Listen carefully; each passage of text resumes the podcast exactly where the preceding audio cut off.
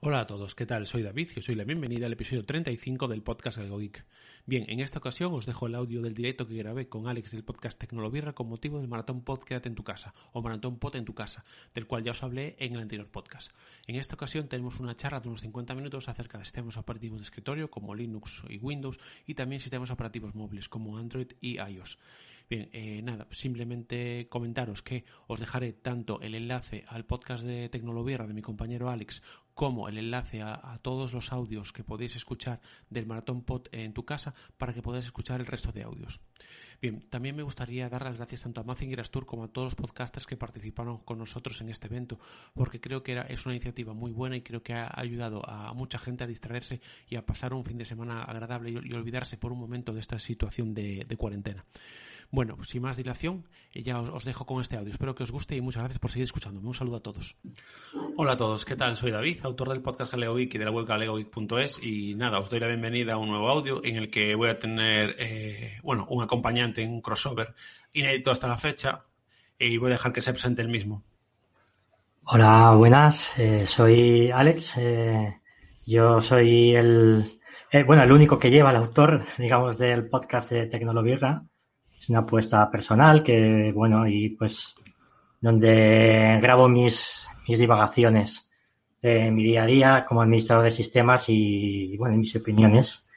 Y bueno, y aquí, y aquí estamos en, esta Marathon Pod participando y a ver qué tal, qué tal va todo. ¿Se me escucha bien? Sí, eh, yo creo que sí. En principio parece que se escucha bien. Vale, es que tenía ahí mis dudas porque he montado aquí un poco así improvisado el micro. Y, pero bueno, a ver, eh, tú eres un amante de, Linux, ¿no? Ya entrando un poquito en materia, tengo entendido que, solo utilizas Linux como sistema operativo principal. Sí. Y bueno, cuéntanos qué, qué distribución usas y un poquito cómo llevas el día a día de Linux. Vale, mira, eh, yo ahora mismo llevo bastante tiempo usando lo que es eh, Linux Mint ya, porque es una distribución, la verdad, que es muy completa, muy estable y que, bueno, básicamente me da todo lo que necesito para, para, para el día a día. No necesito más eh, realmente. Entonces, bueno, probé unas cuantas, probé, bueno, algunas que tú comentaste en, tu último podcast probé. Probé, por ejemplo, la de Elementario S, pero no, no me gustó. Probé Debian, que es la madre de Ubuntu. Probé Ubuntu. Eh, eh, probé la de. ¿Cómo eh, espera, que se me fue. La, esta que es China, y no me salió el nombre ahora. La de Deepin OS también, que tú probaste. Sí, muy bien. Y al final, para mí, la más estable, la, más completa y la más. la mejor a nivel de estabilidad hasta ahora que he probado y que, y que más me gusta a mí, claro, lógicamente es algo personal, es Linux Mint. Llevo con ella años. Empecé hace un tiempo teniendo una partición dual de Windows y Linux y ya hace, hmm. hace algún tiempo que eliminé Windows porque no necesitaba para nada realmente y, nada, y trabajando con Linux más o menos todos los días. Sí, bueno, yo eh, al final estuve probando un montón de, distribuciones y al final pues la que me vi que era un poco así más estable era, era Mint. Eh, me gusta visualmente mucho Elementario S, pero mm, tuve algunos problemas con la tarjeta gráfica eh, que a la hora de actualizar los drivers, de, bajarme los drivers propietarios de NVIDIA y tal, ya no pude ni acceder al escritorio y ya me, me, decidí por, al final, por, por Linux Mint. Eh, no es mi sistema operativo principal, la verdad que yo pues eh, sigo usando Windows. De hecho, estoy ahora mismo, me podéis escuchar desde Windows, ¿vale? ¿Por qué he vuelto a Windows? Pues porque también soy muy gamer y en Linux eh, sí, vale, te puedes instalar, instalar el Steam y tal, hay formas de ejecutar juegos que no son nativos de Linux y tal, pero eh, al final si yo quiero jugar a, pues por ejemplo al FIFA o puedo, quiero jugar a otros juegos de la tienda de Windows eh, como el Forza Horizon tal, en Linux no puedo. Entonces, me arrastra, Windows siempre me sigue arrastrando. Y estoy muy contento con, con Mint, ¿eh? o sea, yo lo, lo poco, pocas horas, digamos, que, he estado con, Linux Mint, la verdad que me lo he personalizado muy a tope y va muy bien, va estupendamente bien y estoy muy contento. De hecho, sería casi que mi sistema operativo principal si no fuera por estas cosas que me siguen arrastrando a Windows. Y también por tema de trabajo, eh, escritorio, remoto nativo y tal, sobre todo ahora en estos días de teletrabajo, pues eh, al final Windows siempre, siempre me, me, vuelve a tirar otra vez hacia, hacia él. Pero bueno, es, eh, es eso. Al final, pues sí, a lo mejor para, para un usuario normal que navega, que un poquito de ofimática y tal, un Linux, sobre todo Linux Mint, que es prácticamente dejarlo instalar y poco más, te, vale y te sobra. A ver, yo incluso ahora eh, estoy montando servidores en el propio, tengo un PC de sobremesa donde, del cual estoy ahora grabando mm. y, estoy montando servidores WebDAV, tengo montado un servidor WebDAV, un servidor Nextcloud, quiero decir, le, voy sacando partido. Tengo montado un servidor Plex también, eh, a través de Rclone, monté la carpeta, bueno, tengo un Google Drive ilimitado de estos poco legales, por llamarle así, y, tengo montado una carpeta en el PC para usar Plex. Bueno, ahora tengo montados Plex y Jellyfin, tengo los dos. Realmente estoy alternando de uno a otro y como a veces comparto con la familia, pues el Plex, pues a veces en casa uso el Jellyfin, pero bueno, quiero decir, yo lo uso bastante. Es decir, eh, no uso ninguna herramienta que no haya Linux ahora mismo, entonces claro, quizás por eso yo, claro, yo inicié el proceso eh, eh, con lo que es el dual boot, con lo que es la partición dual de un, de un, portátil de hace años ya. Y, llegó un punto que no usaba Windows para nada, o sea que yo arrancaba todo con, con Linux. Entonces, ¿qué pasa? Pues que, uso el navegador, Audacity para grabar, el Ringbox, que es la aplicación que a veces escucho podcast también por, ahí, el sí. para, para, tener, para como cliente de Twitter, eh, el transmission para descargar los torrents, por ejemplo, quiero decir, eh, la aplicación de Telegram. Bueno, te digo más o menos lo que tengo aquí a, la vista. Después siempre usas alguna cosita más, pero bueno, no tengo un, eh, software muy, muy específico, salvo de, de audio que, que, estoy usando lo que es Audacity ahora mismo. Y me planteo, pues ayer comentaron en el podcast de Juan Febles, el podcast Linux, que José GDF, que es otro, bueno, un chico que también tiene un podcast y tal, hizo un curso de Ardour, que es una herramienta quizás un poco más avanzada que Audacity. Entonces me planteo ahora que tengo tiempo en la cuarentena, pues intentar aprender y empezar a, empezar a usarlo. Pero bueno, es eso. Yo todo lo que necesito lo cumple a la, perfección. Es decir, yo estoy encantado, eh, me, va perfecto. No, hasta ahora no, he tenido ningún tipo de problema con Linux Mint, la verdad. Eh, se actualiza bastante bien, quiero decir, es un sistema que está bastante actualizado y que nunca, es raro que se quede desactualizado. Y claro, yo llego a un punto que realmente eh, Windows era testimonial realmente. Y no y llegó un punto que dije pues voy a usar solo Linux. He de decir que esporádicamente también uso eh, Chrome OS aparte de, lo que es Linux vale que tengo un, Chromebook pero bueno lo que más uso ahora sobre todo está en esta cuarentena lo que más estoy usando es Linux eh, todos los días bueno investigando cosillas y buscando información por internet etcétera y nada, y la verdad es que bueno, cumple todas mis necesidades. Yo creo que a lo mejor si, si jugara realmente, a lo mejor sí que tendría pues otro PC con Windows o un mini PC con Windows también, que los hay baratos, la verdad, ahora. O, incluso una, seguiría con la partición. ¿Qué pasa? Que realmente yo tengo una Xbox mm. y, y, es con, lo que juego. O sea, realmente. Claro, para, para jugar la, la, consola y para trabajar, digamos, con el PC, pues eh, Linux que es un poco, es un poco lo que, lo que, bueno, también había pensado, pero es que al final yo me he deshecho de la consola y, y, para aprovechar la gráfica que, tengo montada en el equipo, pues, eh, pues Linux tiene esa, esa pata, digamos así, pero no es culpa de Linux, es culpa de los desarrolladores. Porque bien podrían eh, en la propia tienda de Steam tal, eh, pues hacerlo compatible, que hay muchísimos juegos pero no están todos los, de mi, biblioteca. Entonces, bueno, sí, sí. Dime. Perdón, Alex. Nada, yo podría jugar. ¿Qué pasa? Que yo, a ver, este PC lo monté yo. O sea, físicamente no. Y digamos que yo elegí pieza a pieza todos los componentes de este PC. Tanto la pantalla, procesador, todo, ¿vale? En el momento que yo lo hice, tenía otra Xbox. O sea, esto es una historia un poco extraña. A ver, te cuento. Yo en el momento que, que cogí el PC hace 7 8 años, tenía una Xbox 360, ¿vale? Y mm. yo cogí la tarjeta que viene integrada en placa de Intel, es un, es un Core i5, ¿vale? De, de, creo que cuarta o quinta generación. Entonces yo dije, mira, no voy a jugar, no necesito una tarjeta gráfica. yo un momento dado, si le cambio de tarjeta gráfica y paso una integrada, podría jugar perfectamente a Steam en este ordenador sin problemas. ¿Qué pasa? Que resulta que yo vendí esa Xbox porque no la usaba, la tenía ahí parada mm. y, y, porque yo, bueno, eh, claro, el, por ejemplo, la mira web me, me, quita tiempo, tengo una página web, entonces suelo escribir cuando puedo de vez en cuando, entonces viendo que no la usaba, pues la vendí, ¿vale? Después de venderla, eh, hace poco tiempo, hace unos meses, mis sobrinos se compraron una Play 4 con el dichoso Fortnite. que quieren que juegue, con ellos, pero yo, yo, yo lo siento, pero yo soy de Half-Life. Eso, eso el, Fortnite aún no le acabo de pillar el puntillo.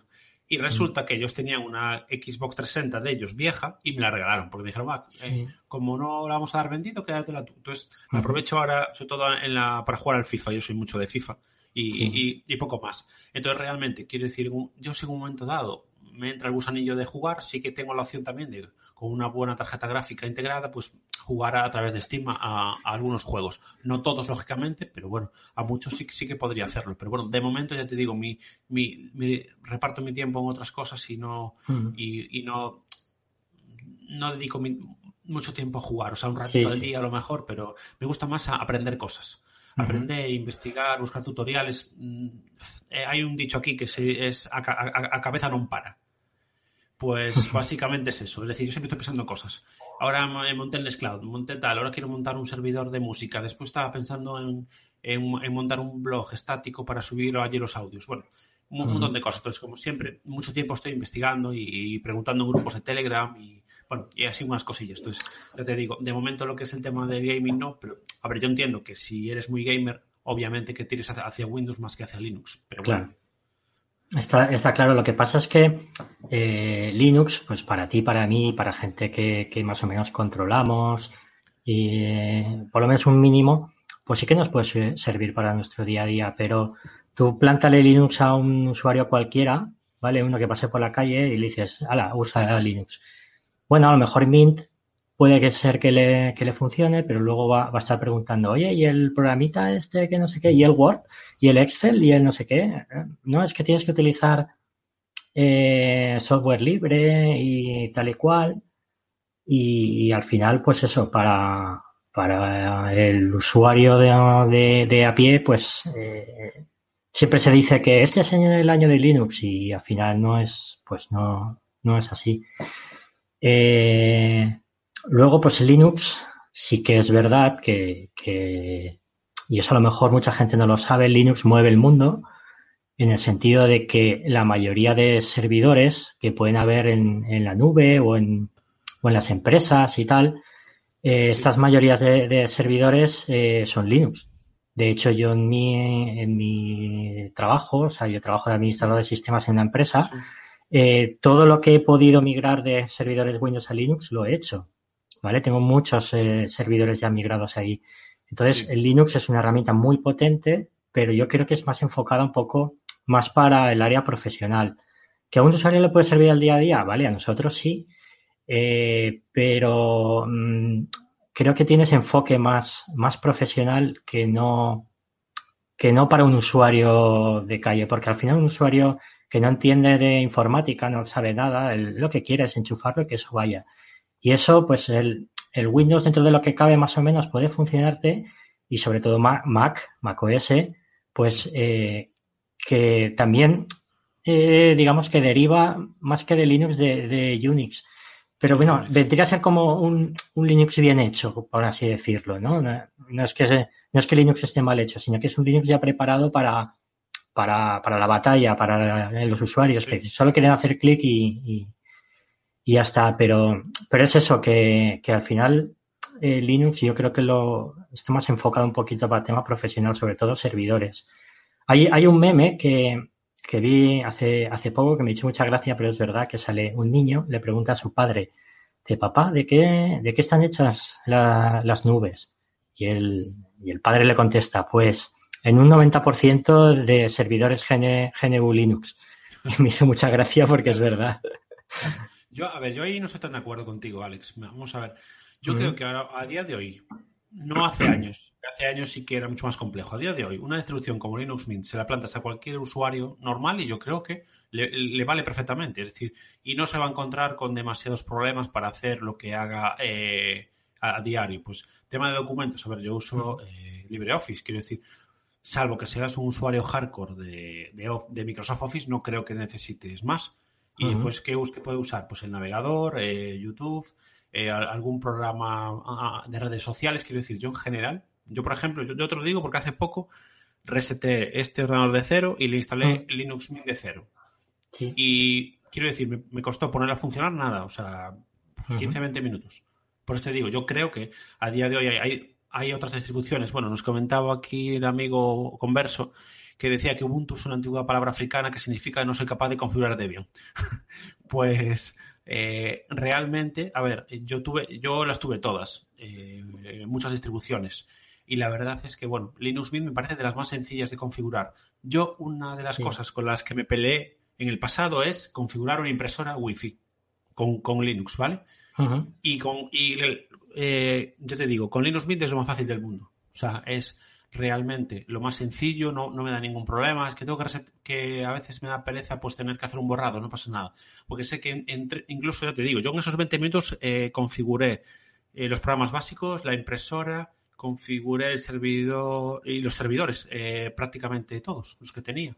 Entonces, nada, quiero decir que realmente eh, si meterte en servidores, si meterte en, algo más avanzado, como dices a mm. nivel profesional, yo personalmente, por lo que uso, yo Linux Mint me parece muy sencilla de utilizar, incluso yo tengo el escritorio Cinnamon, que es, se, parece eh, bastante digamos, a, lo que es Linux, en cierto sentido. Perdón, a lo que es Windows.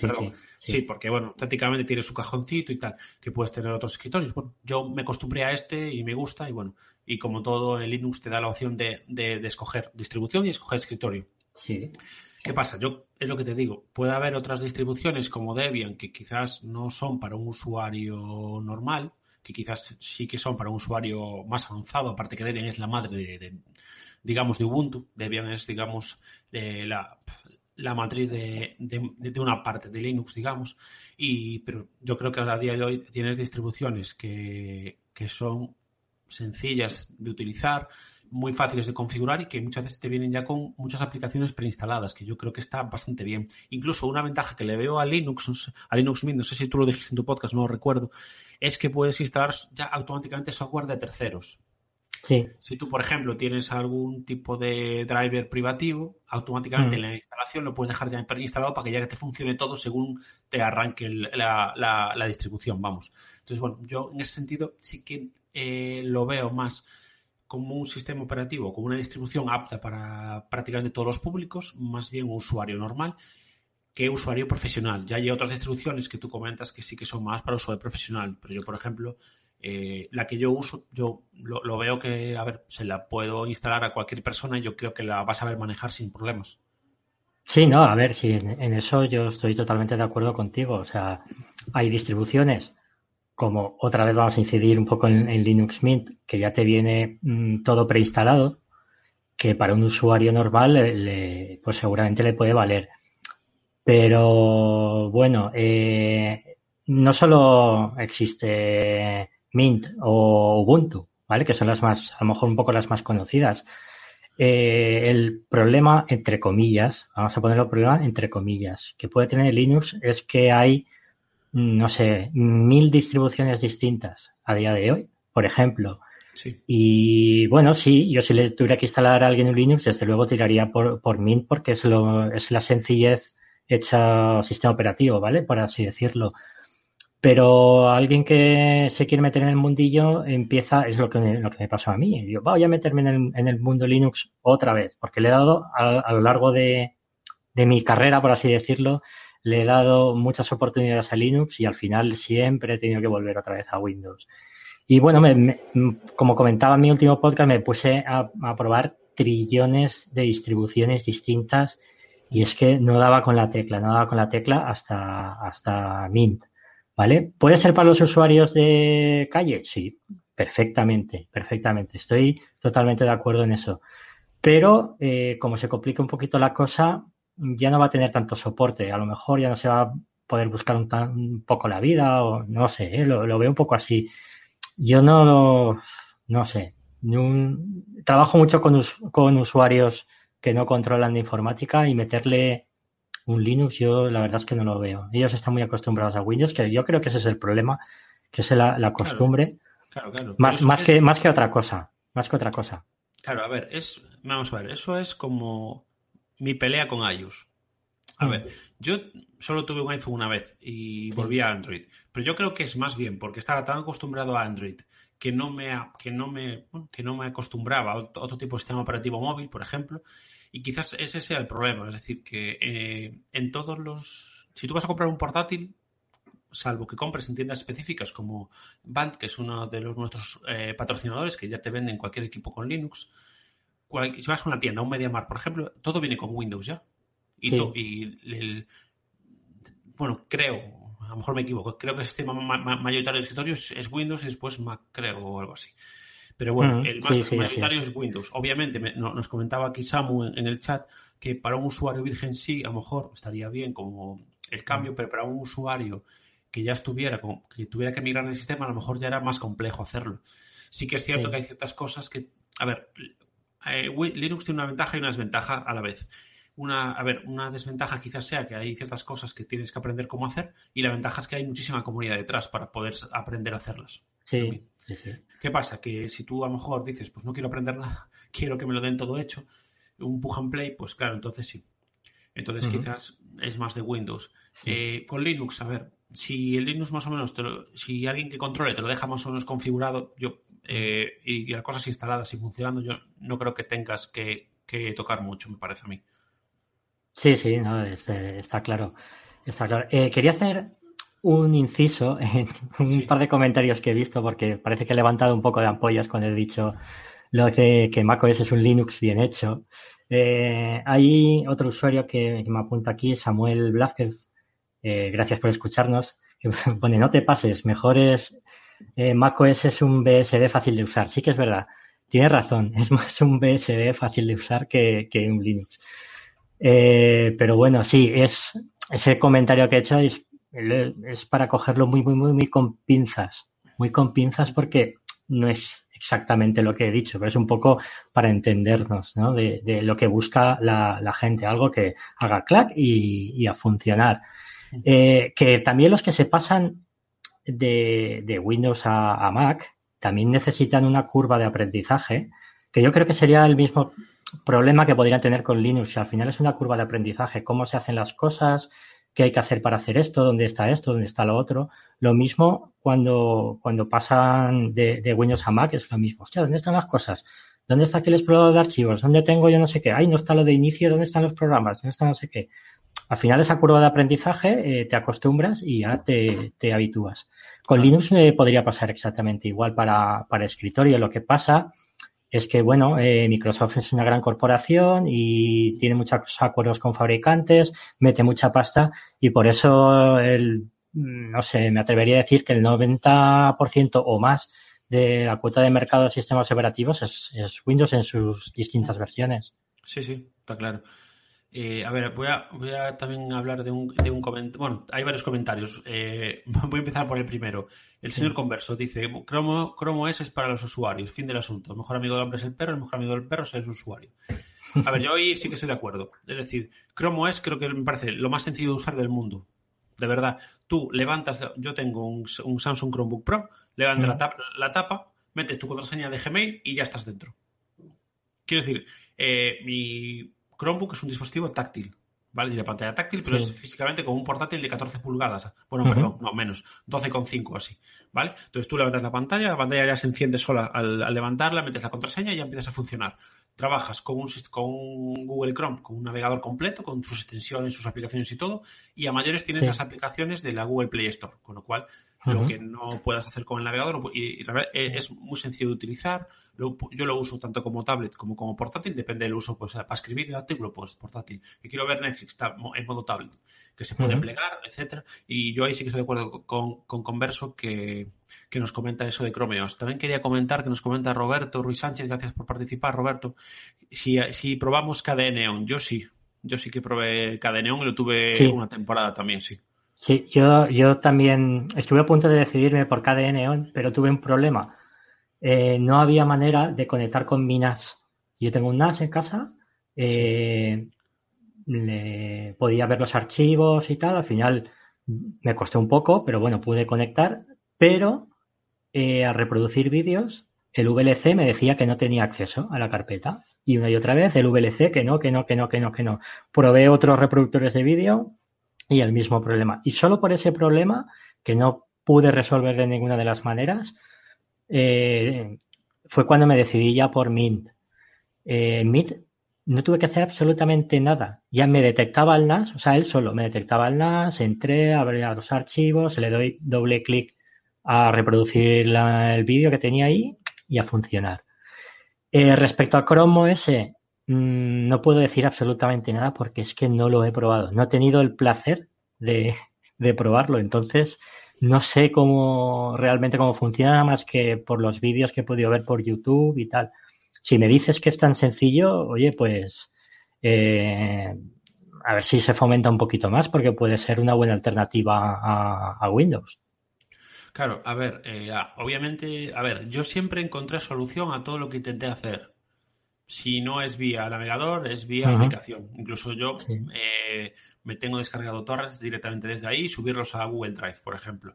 Aquí nos comenta Antonio, hay algo mejor que un Chromebook, una Galaxy Tab con One UI más Dex. Pues ahí sí que, Antonio, gracias por comentar y por escucharnos. Eh, ahí no te puedo decir porque ahí sí que no tengo experiencia. Yo, yo sí que lo puedo decir. Sí. Yo tengo una Galaxy Tab S5e y el modo Dex me parece espectacular. Eh, lástima que no se, no se fomente esto un poquito más porque eh, las aplicaciones no están preparadas para, el modo DEX.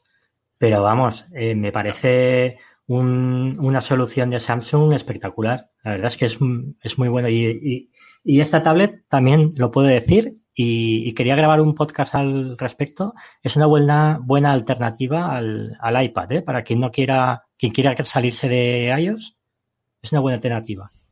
Está bien saberlo, de verdad. Porque yo sí que probé algún iPad, pero bueno, yo cuando compré el Chromebook buscaba algo. Bueno, en principio buscaba algo entre tablet y portátil. O sea, un poco para los dos usos. Me planteé comprar un iPad con, con el teclado oficial para escribir pero al final fue, empecé a investigar. Esto todo es culpa de Pedro Mosquetero Web, que lo que lo sepáis. Porque es culpa de él y de su grupo de, de Chromeos. Y nada, al final empecé a investigar, me empezó a, gustar bastante. Y sobre todo me interesaba mucho tener un dispositivo eh, que me valiera para todo. Es decir, que en lugar de tener una tablet por un lado con un teclado o un portátil por el otro, tenerlo todo integrado directamente y algo que no venga con un teclado anexo, digamos que venga con estructura de portátil. Y realmente, a ver, sin tener una, grandísima potencia, a mí me da de sobra para lo que yo hago eh, habitualmente, sin ningún problema, y, es, es muy cómodo. Realmente, yo escribo con el teclado puesto encima de las piernas, eh, en el sofá, muchas veces. Entonces, claro, yo había probado algún iPad en el MediaMar y, y parecía que, que, tenía bastante estabilidad lo que es la tablet con el teclado y quizás como ya estaba más acostumbrado a, Android y, etcétera, pues quizás por eso me, decanté más. Pero bueno, estuve entre el iPad y el, y el Chromebook. Y al final, para mí, personalmente, fue una decisión perfecta. Quiero decir, es un dispositivo que me da unas 8 o 9 horas de batería, pero sin, sin mentirte, de verdad, que puedo estar dos días enteros usándolo y después lo tengo que, poner a cargar, pero la verdad es que es, para mí es una maravilla porque me da todo el servicio que necesito. Que lo quiero usar en modo portátil, lo uso para escribir, para buscar información sin problema, lo pliego y lo, y lo uso en, modo tablet. Yo creo que aparte también eh, están usando, bueno, están mejorando bastante el modo táctil de los Chromebooks con las actualizaciones de software y cada día es eh, más, más práctico, más cómodo, tiene más funciones y se puede usar. Eh, sobre todo la multitarea también está mejorando. Y para mí, ya, ya, lo digo, para mí, perfecto. las, aplicaciones de, Android, de la, de la Play Store, esas ¿Funcionan en, Chrome OS? Sí, por lo menos las que probé yo, sí. Yo probé unas cuantas ya. Pues funciona Plus Messenger, que es un cliente no oficial de Telegram, funciona el cliente oficial de Telegram, que funciona Slack, eh, funciona Twitter. Eh, bueno, creo que, no sé decirte, o sea, probé unas cuantas. Tengo instalado Plex, tengo instalado Jellyfin. Eh, Amazon Prime Video, Netflix, no sé, si se me ocurran así, a ver, de las que uso habitualmente. Tengo sí, una, sí, la, tengo una típicas, incluso para leer cómics, que no te digo ahora porque no me acuerdo cómo se llama.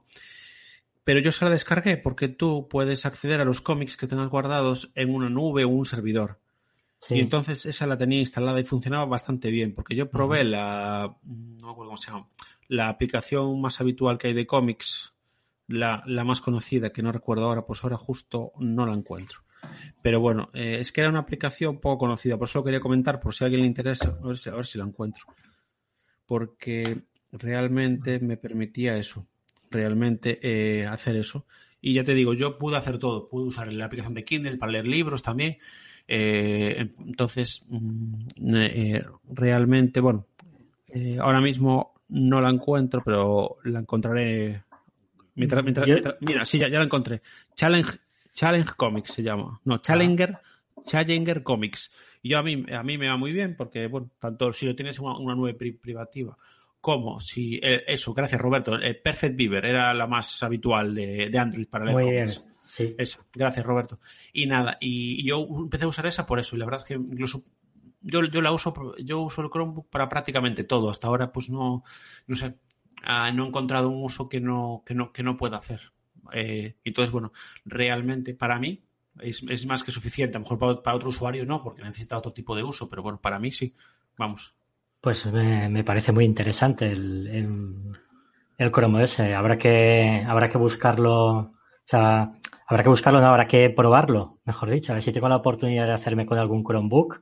Y si O no, lo que puedes hacer es buscar Cloud Ready. Cloud Ready es una distribución Linux Sí. que funciona como Chrome OS. La puedes Ah, muy bien, es que eso te iba, a- te iba a preguntar, yo, Sí. seguro que hay alguna distro que ya, Sí, sí, sí. si es que al final todo se puede probar. Oye, pues, pues mira, lo, lo probaré y le, y le pegaré un vistazo a ver, eh, a ver qué tal. La verdad es que me has, puesto- me has, me has puesto los, los dientes largos con esto. Eso sí suele pasar. Sí, Sí. eso me pasó a mí con el podcast de Andrés Ramos también, porque también ahí generó muchas compras. Con lo que comentaba el de las compras de eBay, de por- eh, MacBooks baratos de ah, más antiguos, que podías Mm. ah, arreglar por poco dinero cosas así también. Sí. Y yo, Sí, eso sí, eso sí, yo lo que uso, te digo, uso lo que es en el PC de escritorio Linux y o sea, el Mm. PC sobremesa Linux y después el Chromebook también. Y Muy bueno, es, es una solución interesante. eh, Si estás acostumbrado a iOS, quizás te guste más el, el iPad.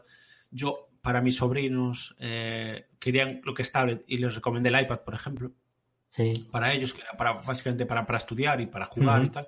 Y como Sí. necesitaban jugar al, For- al Fortnite, necesitaban un dispositivo compatible, entonces dije, no, pf, el iPad. Sin dudarlo. El iPad Sí. eh, sin, ningún, sin ningún tipo de dudas. Sí, sí, buenas.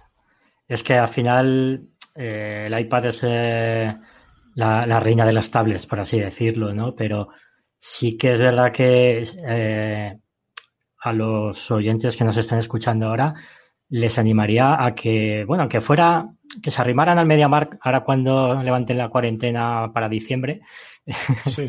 que se arrimen, sí, que se arrimen y, y toqueteen las tablets de Samsung, la, no la Galaxy Tab A, que esa sí que veo que se arrastra un poquito, pero la S5 y la, y la, y la S6, que las toqueten y que, y se darán cuenta de que, de que hay alternativa a- al, al iPad. Sí que es verdad que el iPad ahora mismo tiene unos rangos de precios desde unos 350 hasta los mil y pico, que en todo ese rango sí que tiene soluciones un poquito para, para, para todo. Y el iPad, bueno, yo he tenido iPad, he tenido un iPad 2 hasta hace bien poco, hasta que cambié por, por esta tablet porque ya se arrastraba, era muy antigua y tal. Y, y bueno, la verdad es que yo estoy muy, muy contento. Yo supongo que cambiando un, un poquito el tema, eh, vamos a llevar un poquito al tema de telefonía. Yo eh, seguro, seguro que utilizas Android, ¿a que sí? Sí. Seguro. ¿Y has tenido iPhone? Antes habías dicho que sí, creo, ¿no? Tuve un iPhone 6 Plus durante unos meses, sí. Muy bien. ¿Y, y qué, te, qué te parece? O sea, ¿con cuál te quedarías en cuestión de, de manejo? A ver, yo con Android, pero no sé si es algo personal o es algo que, que, que, es así. Es decir, Yo, eh, claro, durante gran parte de mi vida, aparte de Symbian y, BlackBerry OS, lo que usé fue Android. ¿vale? Pues quizás que estoy tan acostumbrado a Android que quizás en otro sistema operativo me cuesta más. Yo lo tuve durante seis meses, me parece, una cosa así, y ah, me, adapté un poco a las aplicaciones que usaba y, pero me faltaban cosas. Para mí era un sistema demasiado, quizás demasiado cerrado tengo la sensación de que con Android se pueden hacer eh, más cosas que con. Eh, sí, estoy, estoy de acuerdo. Eh, iOS es eh, un sistema muy cerrado que cuando quieres hacer cositas un poquito más avanzadas o modificar alguna cosa del sistema o tal, y claro, ya, ya no puedes. Y no puedes abrir una consola de, comandos. Bueno, que a lo mejor sí que hay alguna app que te, que te permite ahora eso. Estoy hablando un poquito de, de lo que yo recuerdo de cuando tiraba a hacer eh, unas cositas más avanzadas o, el simple hecho de, conectarlo al PC y que pueda acceder a los archivos, el que tuvieras que pasar por iTunes y que no había un explorador de archivos, entonces ahora sí que lo hay y tal, a mí me, volvía loco. Entonces, eh, Sí, eh, Android sí que, sí que es verdad que le puedes meter mucha mano. Sí, pues puedes hacer unas cositas un poco más avanzadas, creo yo, que, que, que, con iOS. Pero bueno, yo he tenido iPhone y de hecho me pego mucho con los iPhones en el, en el trabajo. Eh, a mí, la verdad, Android y iOS me parecen dos sistemas operativos eh, estupendos, pero yo me quedo con Android. Claro, a ver, si yo estoy de acuerdo contigo, es decir, yo no digo que para nada eh, sea malo iOS, me parece un buen sistema operativo, que tiene mm. muchas cosas buenas para mí, a mí yo soy más partidario de Android, pero bueno, yo que trabajo en una tienda de telefonía móvil y veo que hay gente que viene por, solo por el iPhone, y yo pienso para mí, pero si no sabes usar, si solo vas a entrar en el Facebook y el WhatsApp, Sí, bueno, pero es postureo. claro, ¿por qué te gastas mil? Por eso, por eso, que se vea la manzanita, por eso digo que. Sí. Yo entiendo que hay gente a la que le encanta iOS y, y, lo, respeto totalmente porque me parece un gran sistema operativo. Yo, yo jamás voy a decir eh, aunque yo uso una cosa que otra es mala. No, no. O sea, perfecto. Igual que Windows y Linux, me parece perfecto. Hmm. Yo a mí me gusta más Android. Para, para mí. Perfecto. Puedo hacer más cosas, es más abierto, me permite instalar más cosas. A lo mejor me equivoco, pero me voy a aventurar a decir que en Android hay más aplicaciones gratuitas que en iOS. Por lo menos yo las que usaba muchas veces, cuando quería buscar algo así en iOS, siempre tenía que pagar o suscripción o un, a veces o, me dio la sensación a mí de que en la, en la mm. App Store hay más, más aplicaciones de suscripción que en Android. Mm. Acuérdate, eh, bueno, no sé si lo habrás vivido, antiguamente eh, WhatsApp a los principios era gratis en Android y en iOS tenías que pagar, eh, no me acuerdo si eran 20 céntimos, 30 céntimos o así, no era, no era gratuita. Y si querías utilizar WhatsApp tenías que, que pasar por caja. Sí que es verdad que en, que en iOS hay menos aplicaciones gratuitas que en, que en Android. Y si no, pues en Android te bajas el APK y ya está. Claro, es que, es que Android tiene todas esas ventajas. Yo ahora, por ejemplo, le metí la Gcam, tengo un Xiaomi, le metí la Gcam para mejorar un poquito las fotos y tal. Y le metes y siempre puedes trastear un poquito, meterle aplicaciones y bueno, aproveché estos días como tengo que estar en casa, pues, y no puedo trabajar, lógicamente, porque trabajo en una tienda física, entonces están cerradas todas desde el día 14 del mes pasado y aprovechar para probar alguna ROM para el móvil, que era mucho algo que hacía más antes, cuando tenía más tiempo, y, aproveché ahora, eh, tengo una ROM basada en la oficial de MIUI, en las tablets, pero una, una ROM con algunas modificaciones y tal. Y aproveché para meter la Gcam, que obviamente es un iPhone, bueno, no sé si a través de, ¿cómo se llama? Em, había un sistema, creo, para poder eh, meterle cosas, no me sale ahora mismo, los iPhone. ¿Eh? eh lo de el jailbreak y y todo eso, sí. Sí, eso, eso, sí, sí, Ahí sí que yo no controlo. Yo empecé a, hackear, eso, es mucho decir para mí. empecé a probar ROMs en un, en Samsung Galaxy A, si no me equivoco. ¿Te acuerdas de ese teléfono? Sí, sí, sí, me acuerdo de ese teléfono. Que vamos, que lo compré yo y lo, tenía toda la humanidad a mi alrededor. Sí. Porque es que todo el mundo tenía un Galaxy Ace. Y digo yo, sí. Pues, yo empecé por ahí a probar ROMs, mm. la, mayoría basadas en la en, en AOSP, muchas y tal. Como después tuve un Galaxy S4, eh, pues, eh, pues, ya eh, más adelante pues el Xiaomi Redmi Note 3. Que ves, desde ese, desde ese teléfono tomé una decisión trascendental. Jamás me voy a comprar un móvil con procesador MediaTek. porque me dio tantísimos problemas cuando el móvil que estaba un medio obsoleto para meterle una ROM que, digo yo, no, no, a, partir de ahora todo con, eh, sí, es que... con, Snapdragon, porque es para eso sí que es mucho mejor. Sí, bueno, es, es, es más estándar, digámoslo así. O sea, en MediaTek pues se utilizará, pues no sé, otra eh, sí, es la arquitectura ARM, pero no sé, algo tiene. Es como las Intel y los AMD, ¿no? Que, que cada uno tiene sus, sus, instrucciones y sus historias ahí metidas en el procesador y a lo mejor algunas cosas no van, otras sí, otras que sí, que son esa misma arquitectura que x86. Bueno, vale. Aquí esto es una ARM, sí, pero no hay tanto, tanto desarrollo para los procesadores MediaTek. No, y, yo incluso, mira, por el trabajo, pues pude probar un, un Oppo Reno 2Z que va con un procesador MediaTek de gama alta y me pareció muy bueno. O sea, tanto a nivel fotografía, a nivel fluidez, construcción y todo en general. Eh, obviamente yo creo que MediaTek cada día está mejorando, incluso este, puede ser que este año. Yo creo que, el año pasado hubo un impasse, MediaTek se quedó muy atrás y este año está intentando dar. No, no pasar a Qualcomm, pero sí igualarse con ellos. Y, yo, por ejemplo, ese teléfono lo probé y en general me pareció que estaba muy, muy bien y la gente habla maravillas de ese procesador, de ese teléfono. ¿Qué pasa? Que, bueno, para la gente geek o a la gente que le gusta probar cosas, pues después de mi experiencia, pues siempre es mejor un, Snapdragon, siempre es más fácil meterle mano, tiene más desarrollo, más ROMs y siempre para eso. Eh, si eso te da igual, pues puedes, puedes hacer la prueba. Mm, yo lo pude probar un, nada, eh, unas horas, pero tampoco puedo decir, eh, yo qué sé, ¿sabes? Mm, si yo lo tuviera a diario ese teléfono comparado con otros que que llevan eh, un Snapdragon. Sí. Eh, entonces, claro, eh, sí podría dar una opinión, pero bueno, en general, yo lo que pude probar de los últimos procesos MediaTek es que van bastante bien, mejor que antes. Yo, uno de los problemas que tenía con el Redmi Note 3 que te comentaba era la gestión de, la, batería. Eso, aquello era un, auténtico infierno. y digo yo, ¿cómo puede ser que un móvil con 4.000 mAh de batería me dure menos de, que con, con uno de 3.000? O sea, es que no lo entiendo. Y por eso, yo, por eso después ya los siguientes móviles que tuve fueron todos con procesador MediaTek. Y después fui teniendo varios modelos de Xiaomi, gama media, la, la, mayoría de ellos. Es que también depende un poco de, fabricante. Eh, el tema de, la batería, eh, también te vas a tener un fabricante a otro y con los mismos miliamperios a lo mejor te consume más. Pero es un poco más sistema operativo, yo me he dado cuenta de eso, sobre todo los móviles chinos por ejemplo, Xiaomi o Huawei son, eh, en tema de gestión de batería, son muy, muy bestias eh, cerrando aplicaciones. O sea, o le dices específicamente que esa aplicación te la mantiene en segundo plano o directamente se la carga. y, como eso, eh, muchos procesos. Entonces, una batería de 3.700 mAh te puede durar dos días perfectamente. Mientras que a lo mejor te compras un Samsung eh, con 4.200 miliamperios de, de batería y, llegas al día y poco más.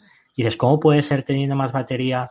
Y yo me he dado cuenta de eso, de que Samsung no es tan restrictivo cerrando aplicaciones en segundo plano y Xiaomi y Huawei son, van muy a saco, van muy a saco en, en ese tema.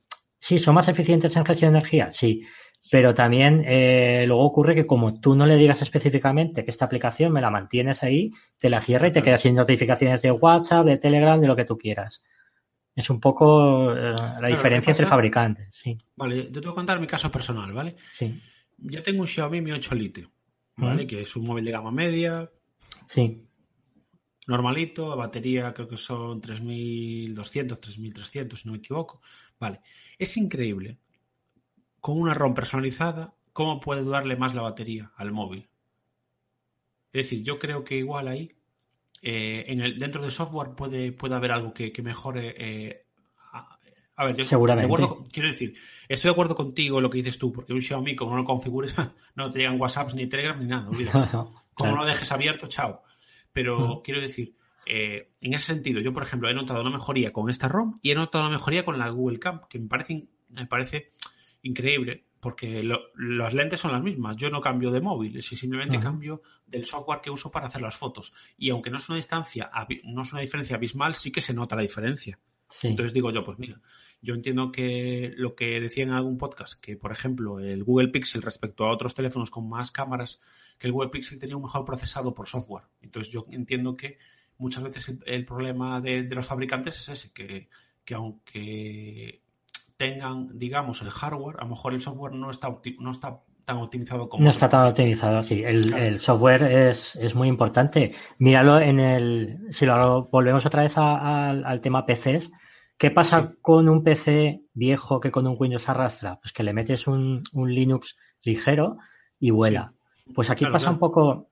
Con los teléfonos pasa lo mismo. Eh, si tú metes un sistema operativo que está muy optimizado, que está bien, que no está muy recargado, que tiene una capa de personalización eh, buena, ¿vale? Bien, bien trabajada, pues ese móvil vuela y la batería dura un montón. Que le metes mucho relleno y mucho efecto y mucho no sé qué, pues al final eso, eso resiente eh, mucho en la, en la batería. Y, y, es eso, depende de, de fabricantes, según unas marcas u otras, pues ya sabes más o menos eh, lo que te vas a encontrar.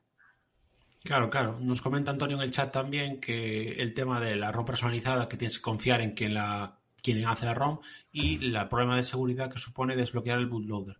Yo, mi mm. experiencia personal hasta ahora con el bootloader desbloqueado no, no tuve ningún problema de seguridad hasta el momento.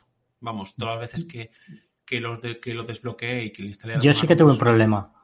Ah, pues cuéntanos. Eh, con el Galaxy S6 que tenía antes, eh, yo desbloqueé el bootloader para ir probando ROMs y tal, no sé qué. Y también utilizaba eh, lo de pagar con el móvil. ¿Qué pasa? Que Samsung lleva el Samsung Knox, creo que se llama así, Knox, que te detecta eh, si has modificado el móvil y tal. O sea, si el bootloader está desbloqueado y tal. Y como me lo detectaba, ya no me dejaba eh, pagar con el móvil.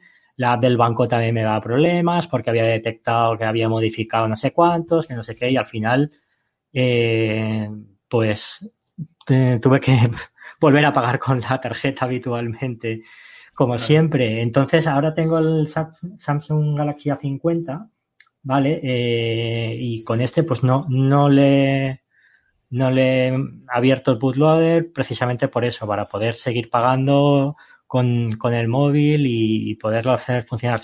Porque de verdad, eh, no me apetece ahora probar ROMs porque la verdad es que el, móvil ahora mismo me va estupendo. Yo estoy muy contento con, con este terminal. Sí, sí.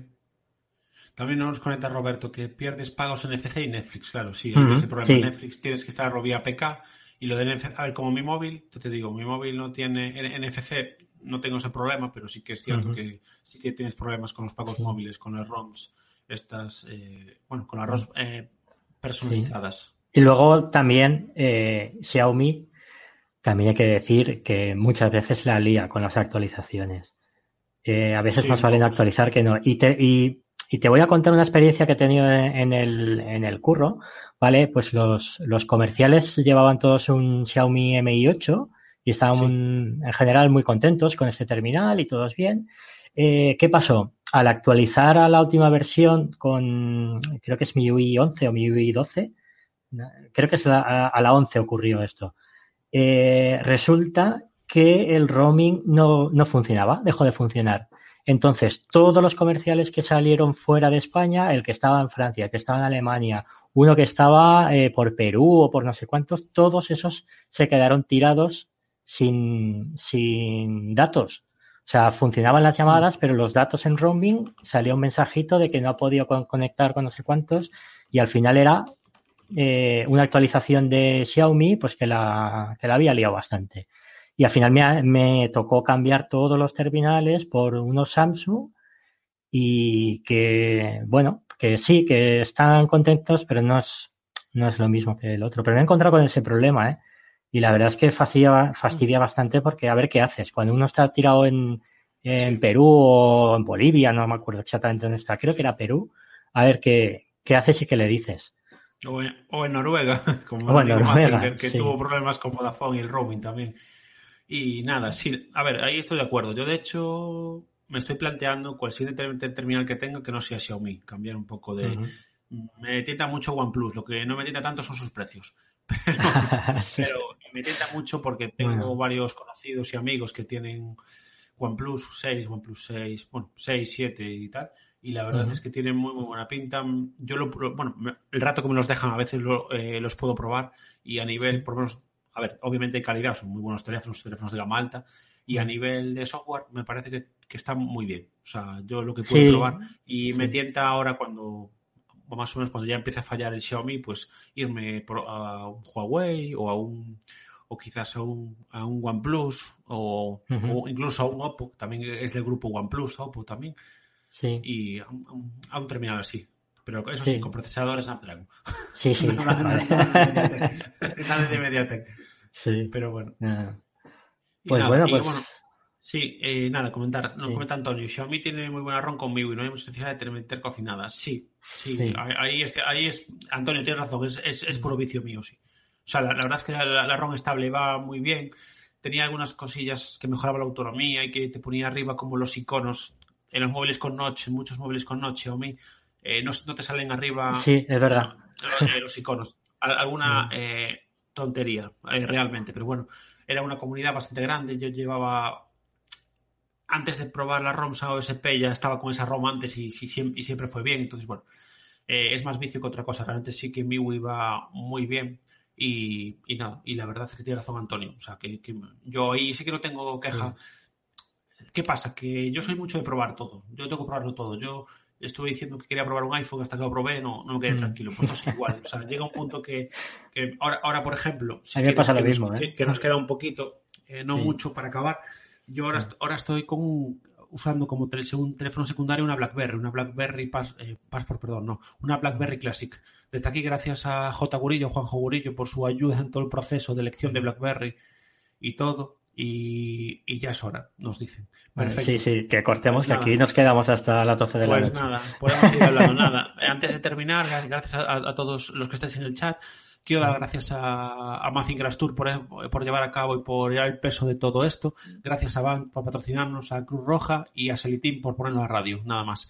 Gracias por escucharnos. A mí, como siempre, podéis encontrar como arroba galeogeek en Telegram y Twitter o por correo galeogeek.com o también mi web galeogeek.es. Muy bien, a mí me podéis encontrar en Twitter arroba tecnolobirra y me podéis enviar un email para contactar si queréis a tecnolobirra.gmail.com y nada, ha sido un placer estar aquí. Gracias a todos, gracias a los organizadores y sobre todo gracias por dejarme participar. Y hasta el próximo maratón. Ha sido un gracias, placer. un saludo a todos.